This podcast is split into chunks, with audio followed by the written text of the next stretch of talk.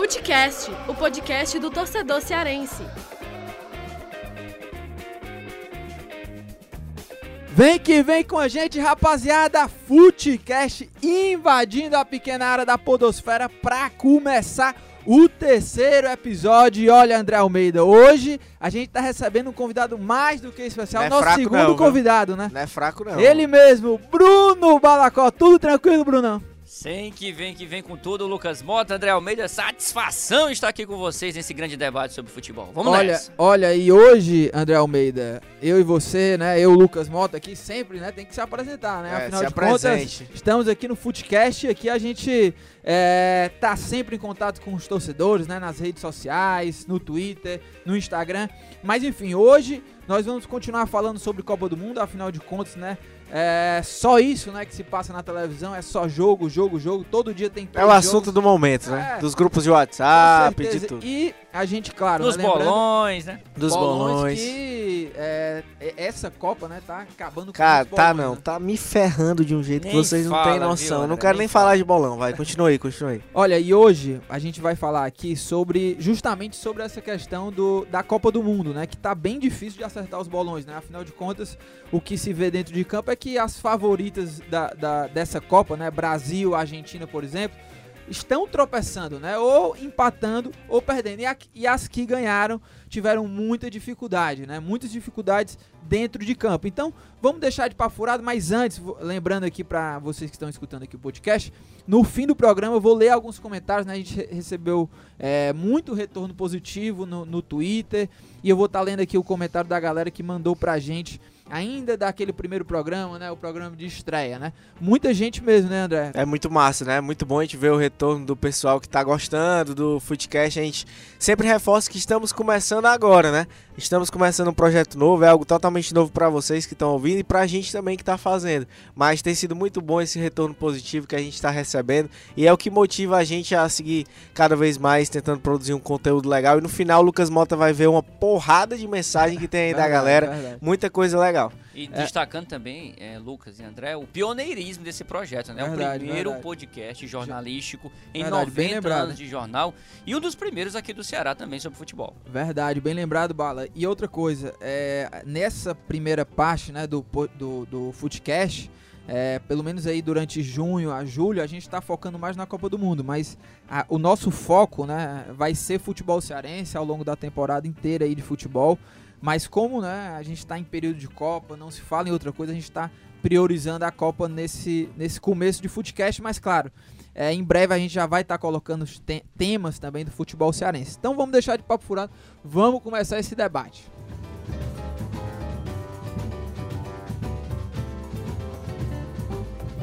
E André Almeida e Balacó, vamos fazer, vamos começar esse debate fazendo esse balanço aí da primeira fase. Olha, eu, eu é, separei aqui já alguns dados, né, uma pesquinha para fazer o seguinte. Nessa primeira Você fase, tá quase um Thiago Minhoca. né? é, né? É, O Olha, né? homem dos números, É, das olha, fazendo escola, olha, estatísticas. Thiago Minhoca, que Você tá espetacular, produtor, viu? Thiago Minhoca, que passou aqui, né, na- no segundo episódio, ele foi o nosso convidado, e ele já tava zicando o Brasil, né? Ele que, É verdade. ele que apontou vários problemas, né, do Brasil. Ele zicou, na verdade, Ele zicou, o ele Brasil. zicou, né? Ele, zicou. ele o não jornal vai- também, é, viu? Ele, zicou ele, ele disse que o Brasil não vai ser hexa, enumerou É, vários verdade, argumentos pronto, pro Brasil exatamente. não ser hexa. Cara, E realmente no, no primeiro jogo né, do Brasil, ele até que teve razão, né? O Brasil acabou empatando com a Suíça. É, um desses, é uma dessas seleções aí favoritas que não estrearam tão bem, né? Aí eu vou citar aqui a Alemanha, né? Que é um, um caso que no talvez caso, a maior perdeu, surpresa, né? é, a maior perdeu surpresa dessa primeira fase. no grupo F por 1 a 0 A Argentina e os, os hermanos é, empataram com a Islândia 1 a 1 A França que estreou vencendo a Austrália por 2 a 1 mas teve muita dificuldade, né? Foi bem abaixo do que a gente estava esperando. E é, teve também, deixa eu ver aqui, é, a Inglaterra também, né? A Inglaterra que, apesar de ter vencido a Tunísia, Foi também com teve gol no muita finalzinho, né? dificuldade, né? A própria Espanha, né, que empatou com Portugal. Verdade, 3x3, verdade. aquele jogaço é, que o Cristiano Ronaldo mostrou por que que é o melhor do mundo, né? E realmente, se a gente for pegar, Lucas, dessas grandes favoritas assim que estrearam, nenhuma convenceu. Como o Lucas Mota falou, a França venceu 2 a 1 a Austrália, mas também foi de uma forma claudicante. E o que a gente tem visto é uma Copa muito equilibrada, né? A gente até tinha conversado isso nos bastidores.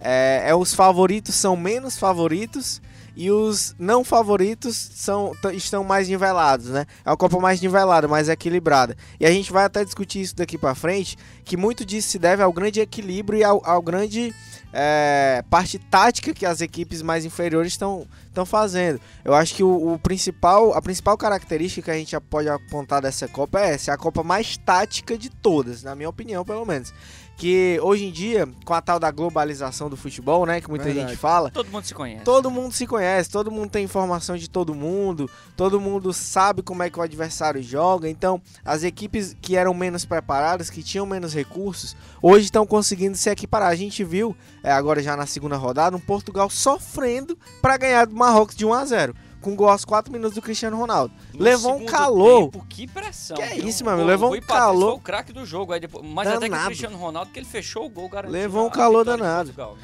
Então, eu não sei se vocês concordam com a opinião de vocês, mas é, eu acho que tem tido um grande equilíbrio. Eu acho que a tônica dessa Copa vai ser isso. É, e a, a, você falou dessa, da, dessa globalização, né? a gente estava falando outro dia é, é, lá na redação que é isso, né? Eu acho que os bons talvez não estão tão bons assim. E, os, e os, aqueles, aquelas seleções né, que eram tão ruins há, há, alguns anos já não são tão ruins assim, né? Porque isso. o que a gente vê é um equilíbrio, né? A, as seleções favoritas elas já não estão tão acima assim das ditas não tão favoritas assim. Mas Bala, o que, que você tá achando aí dessa primeira fase? É, gostou do que viu? Qual, qual que é a tua análise aí dessa, dessa, desse balanço dessa primeira fase onde realmente os favoritos ainda não emplacaram de vez? Né? É verdade. Se a gente for pegar todos os times que estão ali na primeira e na segunda prateleira, Lucas, só três conseguiram vencer na primeira rodada. Além da França, né, que passou por muitas dificuldades diante da Austrália, 2 a 1 um, com a ajuda da tecnologia, né, no primeiro e no segundo gol. No primeiro com o árbitro de vídeo, no segundo com a tecnologia. Que vai ser assunto também aqui mais pra frente. Vamos debater mais tarde, né? E, claro, a Inglaterra, né, que penou para vencer a Tunísia por 2 a 1 um, foi preciso ali a marca do Harry Kane, né, o grande artilheiro, o furacão um dos jogadores mais valiosos do mundo no momento, jogando muita bola lá no Tottenham e candidato à artilharia desse Mundial. A Inglaterra bem, conseguiu né? vencer então por 2 a 1 um, graças ao oportunismo, já que o Harry Kane é um matador, aquele cara que está ali para empurrar a bola para dentro e fez isso muito bem. E claro, a Bélgica, né? A Bélgica que também está naquele, é, tá, é, naquele hall de times que pode surpreender Talvez foi, Copa. foi quem melhor jogou, né? Melhor estreou, assim. E né? pegou também melhores. um dos adversários mais frágeis de todo o campeonato. O Panamá estreante, uma seleção muito limitada, até porque já se classificou para a Copa lá na CONCACAF com muita dificuldade, né? Foi no, na última rodada, tirando os Estados Unidos. Estreante já Copas sofreu para né? entrar na Copa, né? Estreante Copas Estreante em Copa junto aí com a Islândia, né? Então, não, a, a Bélgica fez o que se esperava. Segundo tempo, deitou e rolou Teve grande atuação lá dos seus jogadores do meio para frente, o Hazard, Kevin De Bruyne, que deu um super passe aí no segundo gol. E o Lukaku, né? Romero Lukaku, que o André Almeida já citou aqui no primeiro programa, como um grande destaque dessa Copa. E é uma geração belga que a gente está muito curioso para ver se ela vai ter fôlego, né? Para continuar agora enfrentando equipes de primeiro nível. Ela já mostrou que tem força contra equipes menores. Vamos ver agora mas... como é que ela pega os times de mais força. Ainda foi, Balacas, eu concordo contigo, mas ainda foi não foi tão fácil assim não. Quem veio o placar 3 a 0 o primeiro tempo foi 1x0. Foi, foi 1x0, no segundo tempo foi No segundo a, tempo foi que a coisa a andou mais, mas né? a Bélgica fez o segundo. não foi tão, foi. tão fácil assim. É, a Bélgica conseguiu fazer o segundo ali na, na metade do segundo tempo, mais ou menos, e da metade pro fim o Lukaku fez o terceiro, né? Verdade. Agora, surpresa mesmo, Lucas e André, para mim até agora, é a Rússia, viu? Ah, é verdade. A Rússia verdade. que eu colocava. No, se for, eu não tô no bolão não tô participando de bolão. Mas Balacô eu... não é adepto de apostas. É, não, não, não é adepto de apostas. Mas eu acho que talvez ele até esteja certo, Balacô. É. Não, eu estou quase convencido de que sim. É, porque o André já hoje... tá no prejuízo, é. viu? Mas, ah, olha, se eu fosse apostar, é eu não apostaria que a Rússia fosse classificar. E ela já tá é, classificada. Eu, eu... A gente tá fazendo esse programa aqui, Lucas, com a Rússia já classificada Verdade. junto com o Uruguai para disputar só o primeiro lugar, é, né? E tá... é uma seleção que tem que ser observada, porque não é qualquer time que em dois jogos, por mais que tenha enfrentado adversários de, de bem nível, nível bem contestável, mas são oito gols em dois jogos. Sim. É uma seleção que passou por cima da Arábia Saudita. O Uruguai penou para fazer só 1 a 0 na Arábia Saudita. A Rússia fez 5 a 0 uma atuação Sem convinc- dificuldade, né? Sem dificuldade, atuação E sem convincente, vários craque, né, jogadores. assim, um craque sem- como É. o Cristiano Ronaldo. Porque com- essas seleções que a gente falou sempre tem um craque ali, o É. Hazard na, na Bélgica, Exato. né, E o o dá- na e o próprio atenção. Uruguai, que tem o Luiz Soares e o Cavani, que penou, né? É, o Cavani até agora passou em branco. O Luiz Soares hoje é que deu, essa semana é que deu aí o ar da graça fazendo o gol da vitória do Uruguai que classificou o time. Agora, fechando o assunto Rússia, é uma seleção que foi montada, montada com jogadores desconhecidos pro grande futebol, nenhum deles, digamos assim, tá brilhando na Europa, ao contrário da Bélgica. E é uma seleção, Lucas, que jogadores contestados que estão dando conta. O Tcherichev, por exemplo, era reserva, já é um dos artilheiros da Copa ali com três gols. É, Ou a- seja, de jogadores limitados, mas que dão resultado. É um time de intensidade que já tá aí é, com uma É. grande sensação dessa primeira fase até Sim, agora. Ela, ela- com certeza a Rússia, né, foi quem mais surpreendeu, né? A gente está gravando é, esse programa aqui já para ser lançado na quinta-feira, né? Toda quinta sai sai programa novo e no, ou seja, quinta-feira dia 21. E já aconteceram alguns jogos aí da, da segunda fase, o Balacó lembrou da Rússia aí que já já fez oito gols aí em dois jogos, mas a gente vai falar da Rússia um pouco mais à frente que tá é, é, no roteiro e a gente vai falar também das surpresas positivas dessa Copa, né? E olha, eu vou só também trazer alguns dados dessa primeira fase, que foram 16 jogos, foram 38 gols marcados, 21 gols de bola parada, né? Que é uma tendência dessa Copa, a bola parada. E de 9 pênaltis marcados, 7 convertidos, né? E aí a gente também vai falar um pouco mais na frente sobre essa questão do VAR. Olha, e só para também não passar em branco, é, a seleção empatou, né? Acabou empatando contra a Suíça. Vocês acham que muda alguma coisa na, no termômetro de confiança, vamos dizer assim? Muda alguma coisa? Eu acho que muda em relação ao torcedor. Mais o sentimento de torcedor. Principalmente aquele que só acompanha na época de Copa. Porque o torcedor que só acompanha na época de Copa, qual é a última lembrança que ele tem? A Copa do Brasil 7 a 1 e até a derrota 3 a 0 da Holanda. Aí se esperava que, ah, vamos enfrentar a Suíça. O pensamento geral, o senso comum, era mais ou menos isso que o Lucas Mota falou, de que, ah, vai atropelar, de que por ser a Suíça, seleções que em outros tempos o Brasil atropelava facilmente, goleava, acho que, achava que vai ser dessa forma. Mas eu acho que falta é, dessas pessoas o entendimento de que o futebol mudou, de que não é mais aquilo, meu amigo, que o Brasil vai pegar uma Suíça e vai passar o caminhão por cima com 4, 5 a 0. É Não tem mais isso. né? Não tem mais isso, tá muito equilibrado. Eu acho que o Brasil jogou mal, jogou mal sim, não foi bem, a performance foi abaixo da esperada, pode jogar muito melhor, mas também eu não espero que o Brasil vá passear nessa Copa do Mundo não. Acho que vai ter muita dificuldade, não teve nenhuma seleção tirando a Rússia, que é até uma surpresa, como a gente acabou de falar. É, tirando a, a Rússia que conseguiu realmente vencer com tranquilidade, todas as outras seleções estão passando sufoco. Então eu acho que, que é, não é motivo para desespero. Foi decepcionante, foi frustrante sim a estreia, eu concordo, mas não é motivo para desespero. Eu acho que a seleção tem ótimos jogadores, tem um comando muito bom do Tite, que não pode se perder por causa desse, desse resultado. Acredito que Lucas, realmente já não- contra a Costa Rica aí tem tudo para se Não há recuperar. motivo para se desesperar, até porque se a gente for olhar as próprias conquistas da seleção no, ten, no Tetra, no Penta, a gente vai ver que a seleção sofreu muito. Como é que foi a estreia da seleção no Penta? Foi um sofrido verdade. 2x1 sobre a Turquia, em que foi preciso um pênalti mandrake ali em cima do Luizão, aos 40 do segundo tempo, para o Brasil poder vencer. Então estreia sempre é difícil. É difícil. Eu acho que a gente tem, Tem que a esper- a gente- pressão, né? a gente tem que tudo isso. esperar uma seleção brasileira jogando competitiva de alto nível a partir das oitavas do mata-mata. Que é Porque que é. até lá vai sofrer. É verdade. Esse jogo contra a Costa Rica, eu não vejo que o Brasil vai passar o carro, não. Deve vencer, mas não deve passar o carro. E contra a Sérvia vai ser pedreira, vai ser luta Vai ser pela liderança. Olha- Então vai ser jogão. Olha, Bala e Almeidinha, essa Copa, inclusive, deveria servir de motivação para o nosso time aqui da, da redação do povo, que eu, desde que cheguei aqui no jornal, há cinco anos, nunca conquistei uma vitória nos rachas da vida aqui. Cara, é verdade. representando Com esse o povo. tabu, Tem que Então, marcar o tá racha, aí né? Os Tá times esse ruins tabu, da, tem que da vencer. Copa, a gente poderia até servir de motivação para vencer. A Celeste da Guanambi. Inclusive, eu me lembro que Jogar teve um, um determinado campeonato aí que nós jogamos e que quando a gente ia pro campeonato, o Lucas Mota, e eu também me incluo nessa, Ah. estava sempre de ressaca. Ah, é verdade, É. é verdade. E aí acabava dificultando E o os Não, jogos, desempenho. né? né? Pra quem não a sabe- redação tem uns boêmios lá. Tem, né? tem. uns Pra quem não sabe, dificulta. os jogos são domingo de manhã. Ah, daí domingo de manhã tá de brincadeira. Ah, sábado à noite não dá pra dispensar. Tá de brincadeira. É, e olha, é, o que a gente vê também nessa, nessa Copa, né, que tá bem nivelada realmente, é que é, os times que jogam, jogam na retranca, assim, eles conseguem fazer muito bem esse papel, né? É, é como vocês falaram da questão da globalização, os times que jogam ali atrás, eles têm uma estratégia bem montada, conseguem é, ter uma postura em campo bem executada, né? Não é, não é como antigamente ali na, na Copa de 98, até mesmo 2002, enfim, um pouco mais lá atrás que quando uma seleção ruim entrava em campo, meu amigo, a defesa era um Deus nos acuda, né? Era. Antigamente a galera só se defendia e rezava por uma bola assim, né? Agora, se a gente for pegar um jogo que é muito emblemático, na minha opinião, foi um, jogo muito emblemático nessa primeira fase, é 1x0 do México em cima da Alemanha. Meu amigo, o México teve chance de fazer dois, três. O contra-ataque. Os contra-ataques os caras encaixaram, tá entendendo? Porque sabia qual era a fragilidade da Alemanha, o Balacó e Lucas. É, via que era um time que muitas vezes se lançava demais e que tava demorando para recompor. E aí ficava só a dupla de zaga, o Boateng e o Hummels. E o México ia principalmente pelas laterais, do lado ali do Kimmich no primeiro tempo e da, na ponta esquerda no segundo tempo, criava as melhores oportunidades. Foi assim que, que saiu o gol. O Lozano acabou com o jogo, né?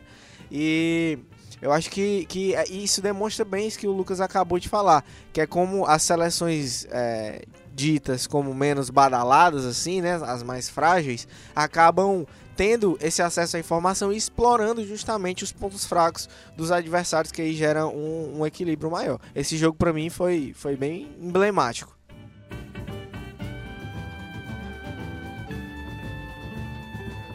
E agora, para começar essa segunda parte aí pro, pro fim do programa, é, a gente vai falar um pouco também desse, dos candidatos a craques né, da, da Copa, né? A gente já viu o Cristiano Ronaldo, né, fazendo aí gols aí, talvez é o grande destaque até agora da Copa, mas além do Cristiano Ronaldo tem ele, né?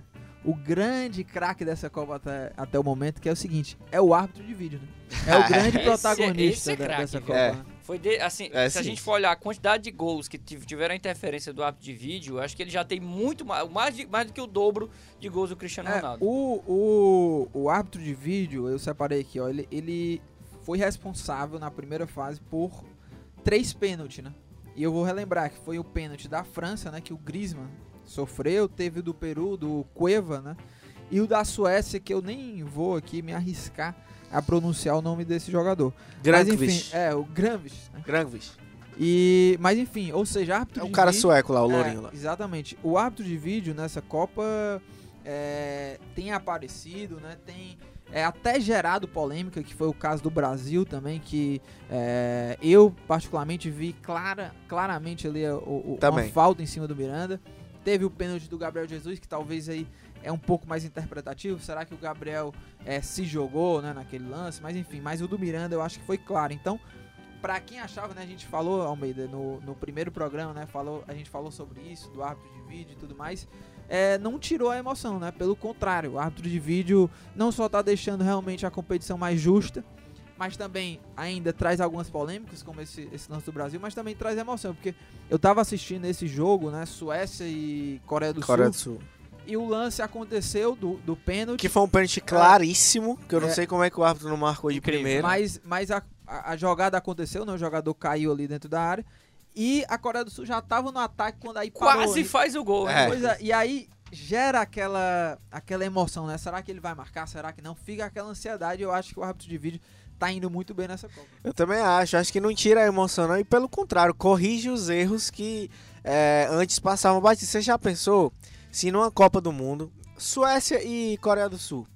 Toda uma preparação que foi feita pela Suécia, toda um, todo um país é, envolvido, tudo, todo, tudo que envolve é, uma questão, uma preparação da seleção, da torcida, dos jogadores, do técnico, todo mundo que se preparou para aquele momento. Aí você, a Suécia teria o resultado comprometido por um erro de um árbitro que seria facilmente corrigido e que realmente foi corrigido e que acabou evitando isso, entendeu? Porque aí o resultado normal seria 0 a 0 ou quem sabe a Coreia até faria 1 a 0 Aí a Suécia sairia claramente prejudicada. Então não vejo o árbitro de vídeo como algo ruim, pelo contrário, é algo é, positivo que vem para corrigir os erros. Não vai ser perfeito, claro. Vai ter lances como o do Brasil, do Miranda, que mesmo assim vai gerar polêmica porque foi ou não foi usado o árbitro de vídeo, mas eu acho que pelo menos a quantidade de erros banais que nós tínhamos serão diminuídos aí drasticamente. Olha, principalmente, e... Lucas, em relação a lances de mão na área, de bola na mão na área, porque sempre tem aquela interpretação, foi mão na bola, bola na mão. Então acho que o árbitro de vídeo como no, no- o árbitro tem uma fração de segundos para decidir, ele tendo a- a- o auxílio de um outro árbitro e também das imagens, ele pode tomar uma decisão muito mais segura. É, e, e assim, eu. A, a gente, eu me incluo assim, né? Torcedor, no geral, quem acompanha futebol é um pouco. É um pouco não, é muito corneteiro na, na atuação do árbitro. né? Passional também. É, né? e, mas a gente vê o quanto que é difícil, né? Porque mesmo com o vídeo, às vezes acontece alguns lances polêmicos como esse do Brasil. E eu até pedi a ajuda do Almeida Filho, ele que participou também do, do primeiro episódio do, do Footcast. Ele que por muito tempo esteve dentro do campo, né, apitando partidas. Hoje ele é analista da comissão de arbitragem da Federação Cearense de Futebol. Pedi a opinião dele, né? O que, que ele achou dessa, desse, dessa primeira fase, né? Da utilização do árbitro de vídeo, que, enfim, se ele aprova, se ele. E ele até comentou esse lance polêmico do Brasil. Vamos ouvir um pouquinho a opinião do Almeida antes da gente retomar aqui o debate? Bom, falar algo interessante nessa Copa foi a interferência do árbitro de vídeo. É uma novidade, o investimento que a FIFA fez. Eu acho muito interessante, uma forma correta para diminuir os erros de arbitragem. E para mim, é, até agora está sendo uma, uma novidade muito boa para a arbitragem, onde a gente está vendo que diminuiu muito os equipes de arbitragem. Mesmo assim, com toda a tecnologia, todo investimento que a FIFA fez, ainda apareceu erro tendo árbitro de vídeo. Se, vamos é, relembrar o jogo do Brasil e Suíça, onde naquela situação, tanto do, do, onde o zagueiro Miranda foi empurrado, como também na situação de lance penal em cima de Gabriel Jesus, esses duas jogadas o árbitro de vídeo deveria interferir. E faz parte. Se acontece um lance de gol irregular ou legal, a interferência do árbitro de vídeo, como também situações de pênalti ou não pênalti.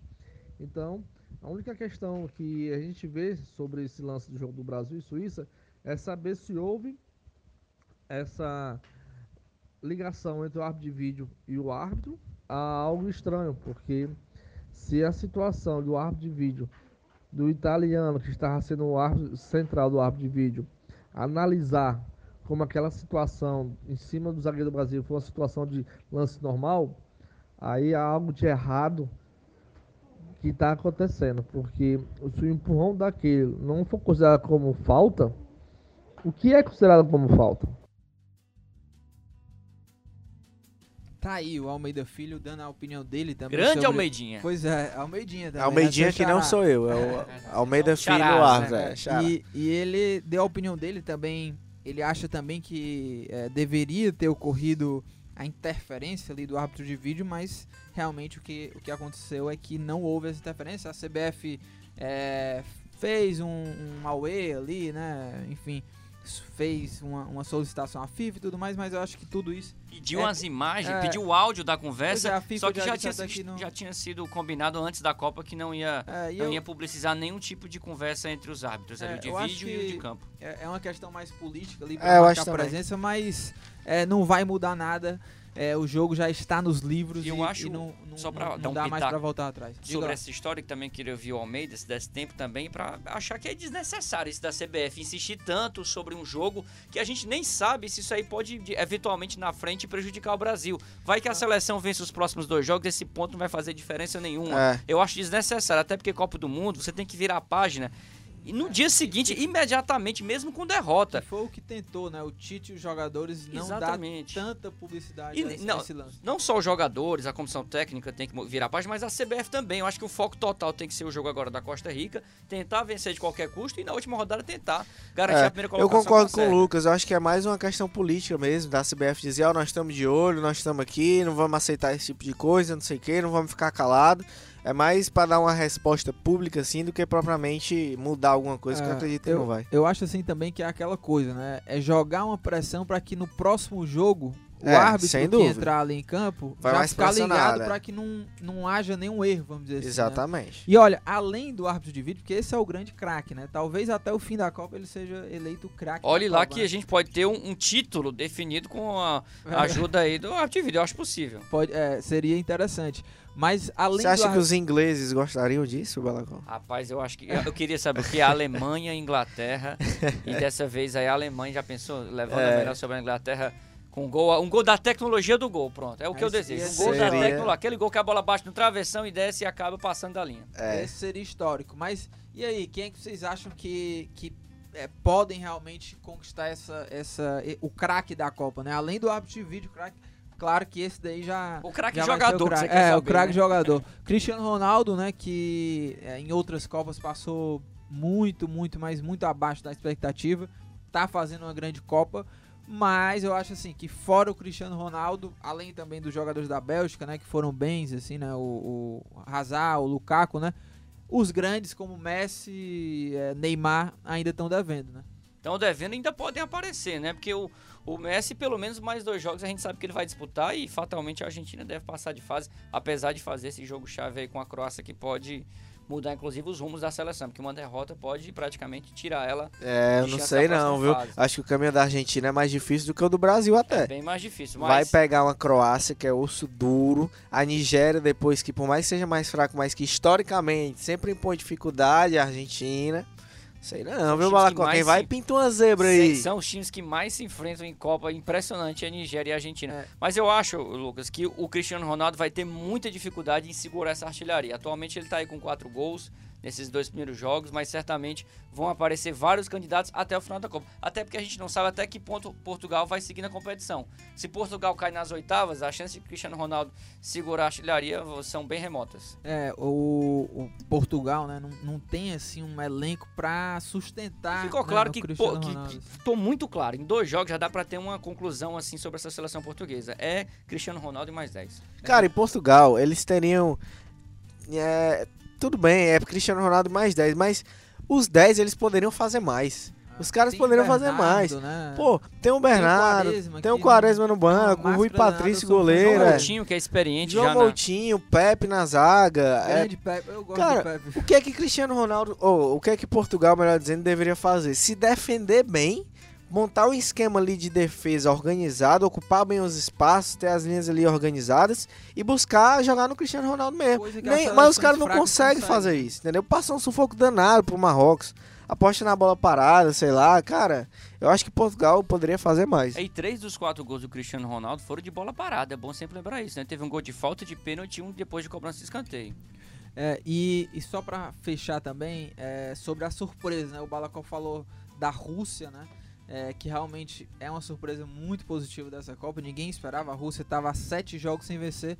E o que a gente viu dentro de campo foi uma Rússia aí que já venceu dois jogos, já, já fez oito gols. E também eu destaco até a Islândia, né? Que empatou com, com a Argentina. É um time sensação, vamos dizer assim. É uma seleção fraca, E mas. tem carisma, sensação, né? É, tem carisma. Eu acho que os caras têm carisma. Desde a Euro, a, a gente já via a Islândia como uma seleção é, legal de se torcer, Torcida pela história. palmas é. Vikings, né? É um A história da espetáculo. É uma pena que a gente não pôde ver na TV no primeiro jogo. A geradora de imagens não transmitiu aquela sincronia das palmas Vikings, né? Que é, É. que é a marca registrada da torcida da Islândia. É, e também o México, né? Que foi muito bem, né? Sim. O México é outra equipe que, apesar de não estar assim no nível de Islândia dessa, dessa questão das seleções fracas, mas é um time mais qualificado, claro, e que surpreendeu a Alemanha. Não pode não estar nessa lista da surpresa. É, foi a surpresa, mais surpresa, sim, justamente por enfrentar a Alemanha, atual campeã, que chega com o status todo de ser a Alemanha, né? Toda poderosa. E realmente o México, Lucas, não só por ter vencido, mas pela forma como venceu. Como a gente falou aqui, o México poderia ter feito dois, três gols, é, jogou muito organizado, passou um sufoco, claro, mas teve chance de fazer mais gols. E eu incluiria aí na lista é, Senegal. Que Verdade, venceu Senegal. a Polônia por 2 a 1 mas, cara, os senegaleses eram uma raça, uma vibração, uma garra. É, foi muito legal de ver aquele jogo. Eu- embora eu tivesse Balacó apostado na Polônia, no bolão, postei 2 a 1 Polônia, acabou sendo 2 a 1 para Senegal. Mas foi muito legal. Eu achei muito legal de ver os senegaleses jogando com, com muita organização também, organização tática e um jogo bem legal de se ver. E a torcida também dando um show, né? É espetacular. Senegal que tem um grande craque, né? Um dos caras que a gente tem que ficar muito de olho nessa Copa, que é o grande Sadio Mané, lá, craque do Liverpool, jogou muita bola, é o capitão desse time, né? Então ele, ele, eu percebi nele uma grande liderança em campo, além de um cara fora de série com a bola no pé.